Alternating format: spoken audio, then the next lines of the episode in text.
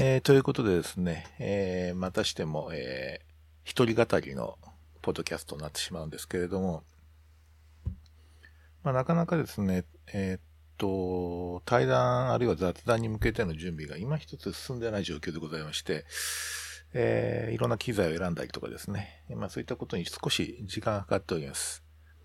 ということで、まあただこのままあの放置するわけにもいかないので、まあ、今回また一人、え、語りにちょっと挑戦してみたいと思いますので、どうぞよろしくお願いします。えー、っと、今日はですね、えー、一つは先日、えー、もうつい先日ですね、えー、東京で行われたセミナーに参加したので、ちょっとそのお話をしたいと思います。サンフランシスコをですね、えー、拠点に非常にユニークなヘルスケアシサービスをですね、えー、行っているオンロックという組織があるんですけれども、まあ、そこの活動のですね、えー、報告を中心とした、まあ、セミナーに出てきたわけなんですけど、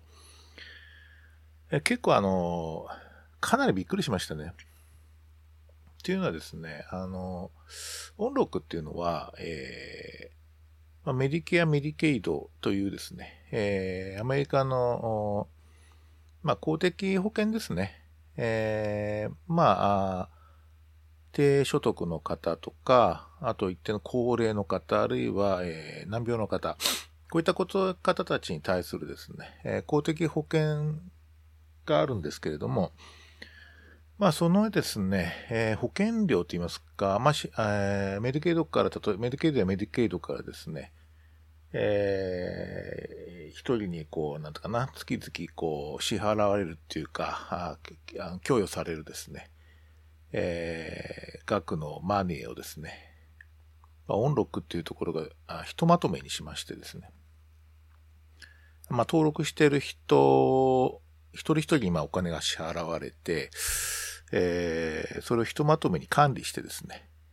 えー、まあ、ある種認当割のような形でシステムを形成するっていう非常にあの、なんとかな、昔あの、イギリスでファンドホールディングって言って、えー、例えば GP 一人当たりに1年分のこう、えー、予算がですね、国から降りて、これで全部賄いなさいみたいなシステムがあったんですけれども、まあ、それに近いような認当割のかなりあの、まあ、英国的なって言いますかね、ヨーロッパ的なシステムなんですよね。例えばその、えー、それに、オンロックに登録している高齢者の方がですね、えー、例えば、風邪をひいたり、あるいはあの、えっー、何らかの急性疾患になった時には、えー、その医療費をオンロックが払うという形になるわけです。あるいはですね、そういうその医療サービス以外のいろんなノンメディカルのサービスですね。住居だとか、えー、何ですかね、あの、食費だとかですかね。そういったものも、えー、っと、ある意味オンロックが全部供給すると。まあ、オンロックに登録されているその高齢者っていうのは、かなりの虚弱高齢者ですね。日本で言うと、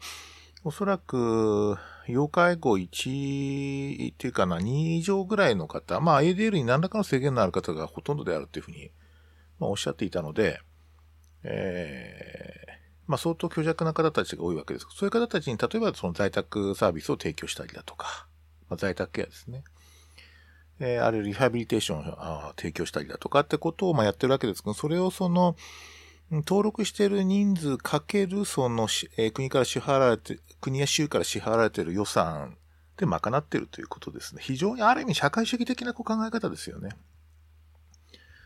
こういったことが、こう、病、あ米国に存在するってことが、すごい、こう、まあ、驚きでしたね。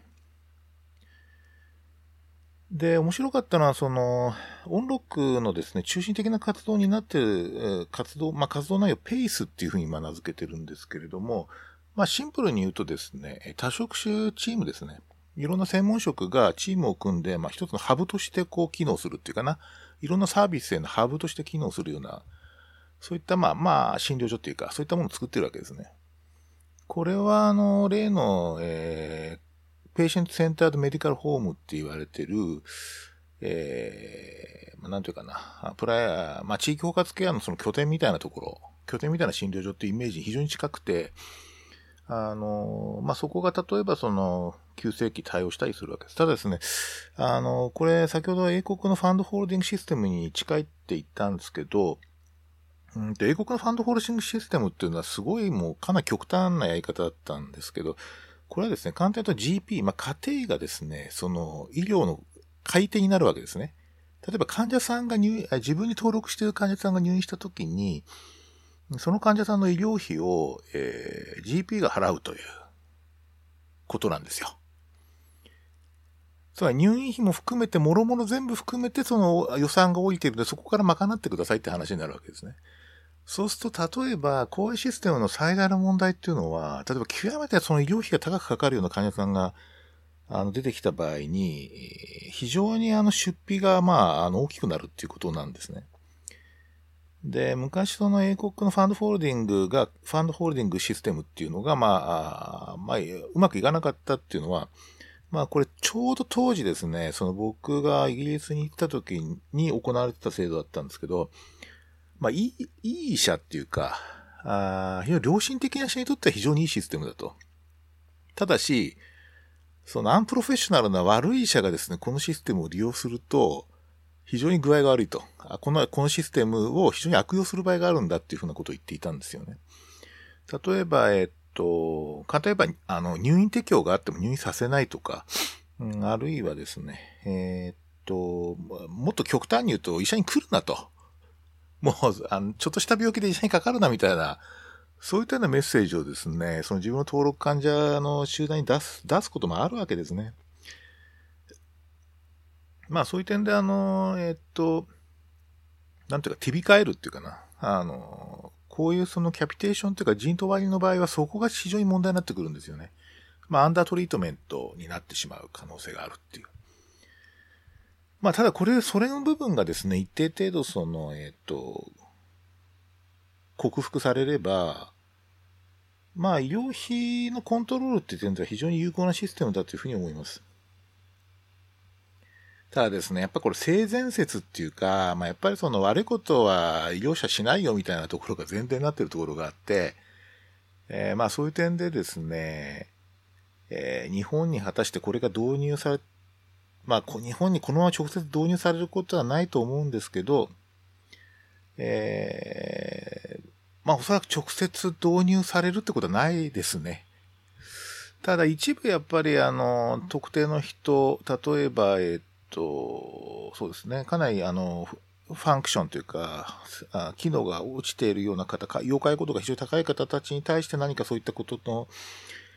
部分的なそういう適用というのはあるかもしれないですね。まあそんなことを感じたセミナーでした。あまああの、まあ、米国のような中にそういったものがあるってこと自体が、まあちょっと僕は結構カルチャーショックだったですね。まあ、非常にあの、えー、興味深い話でした。まだ全容をあの理解できたわけじゃないんですけれども、また少し、あの、このところのフォロー、フォローっていうかな、その活動のフォローはしていきたいなというふうに思っているわけです。じゃあ、次の話題ですね。ちょっと効果音入れてみますかね。ということで、えー、もう一つ今日、えー、話題に挙げたいのは、ちょっと今、まあそうですね、3分の2ぐらい読んだ本をちょっと紹介したいんですよね。で、タイトルがですね、えっ、ー、と、プリズンブッククラブっていう本です。著者はアン・ウォー、ん？アン、ウォームスリーっていう方ですね。女性の方ですけれども、この方の、えー、翻訳本ですね。えー、紀ノ国屋書店から出版されている本です。これはなかなかですね、面白い本ですよ。えー、っと、まああ、ブッククラブっていうですね、文化がまあ欧米にはありまして、これどういうものかっていうと、えー、っと、まあ一冊の本をですね、えー、まああらかじめ読んできてくると。で、その本をめぐってですね、えー、語り合う場を作るって、まあ、しん、あの、簡単に言うとそういうことなんですけど、何それ読書会っていう感じだと思う方もいらっしゃると思うんですけど、まあ、いわゆるその、例えば公民館にですね、あんまりこう、なんていうかな、風情のないようなところというか、あの、水もお菓子もないようなところでですね、勉強のような、勉強会のような感じで、あの、読書感想を、あの、語り合うっていうよりも、もっとリラックスしてですね、自分に引きつけていろ、あの、文、あその本に、こう、自分のいろんな考えとか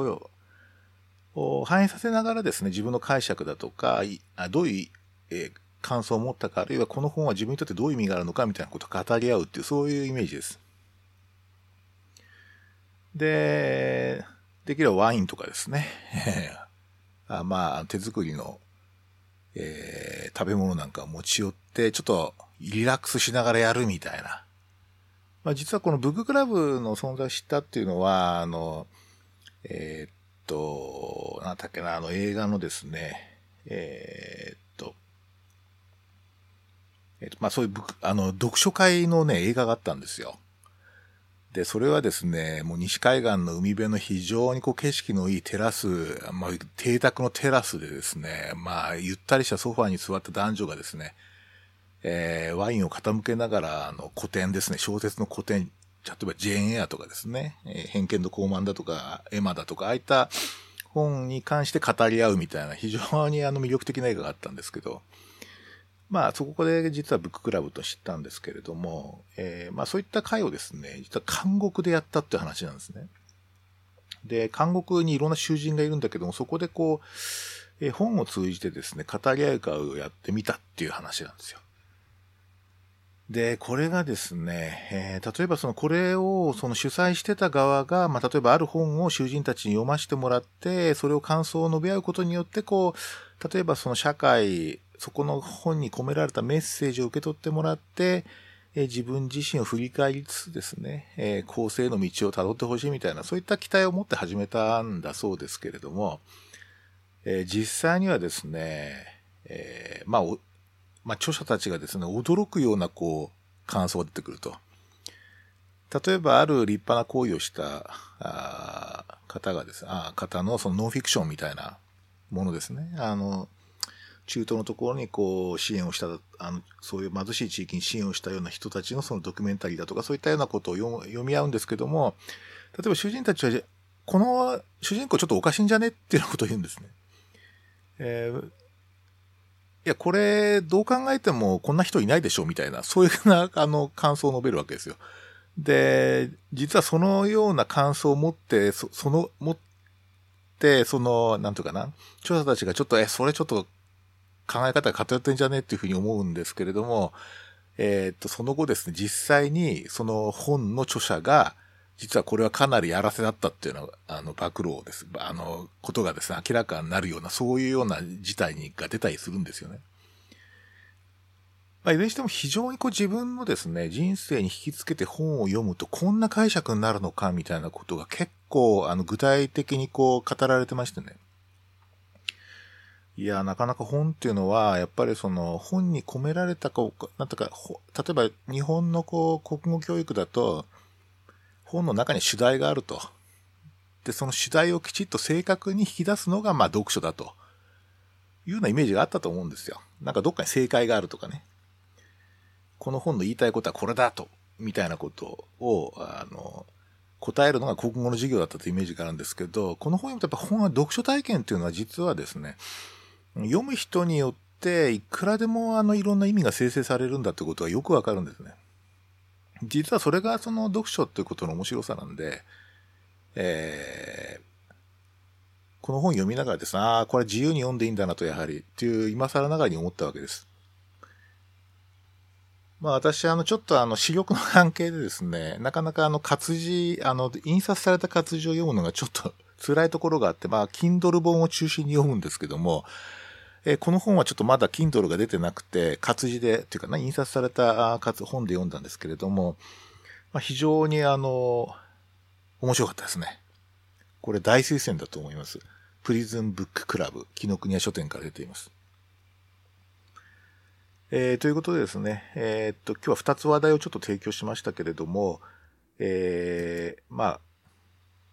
次回はですね、なんとかこう対談っていうかな、ちょっと、あ面白い人とのですね、対話を少しやってみたいなと思ってますので、えー、また今後ともどうぞよろしくお願いします。ありがとうございます。